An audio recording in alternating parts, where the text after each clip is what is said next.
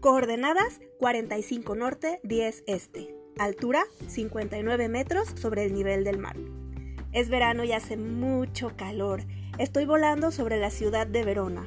Oh sí, la tierra de Romeo y Julieta.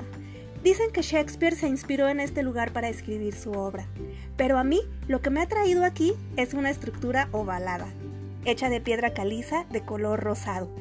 Fue construida en el siglo I después de Cristo, pleno auge del Imperio Romano. La llamaban anfiteatro, y el propósito era llevar a cabo actos crueles que involucraban a humanos y a animales. Era el entretenimiento de aquella época.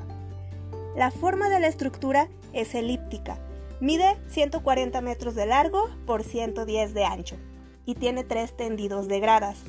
Hay 72 puertas de ingreso que conectan con escaleras para llegar a cada uno de los niveles. Los peldaños son altos y es algo cansado subir, pero fueron diseñados así para facilitar la salida. Sí, la salida de las muchedumbres a un mismo tiempo.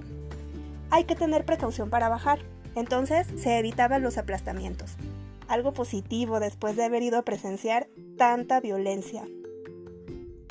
Hoy en día, este lugar se llama la Arena de Verona y sigue teniendo fines de entretenimiento, ahora pacíficos y muy reconfortantes.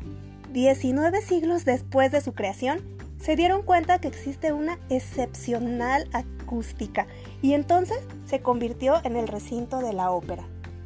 Cada año, durante el verano, miles de personas se congregan aquí para disfrutar las puestas en escena, que son bellísimas en escenografía, actuación y talento.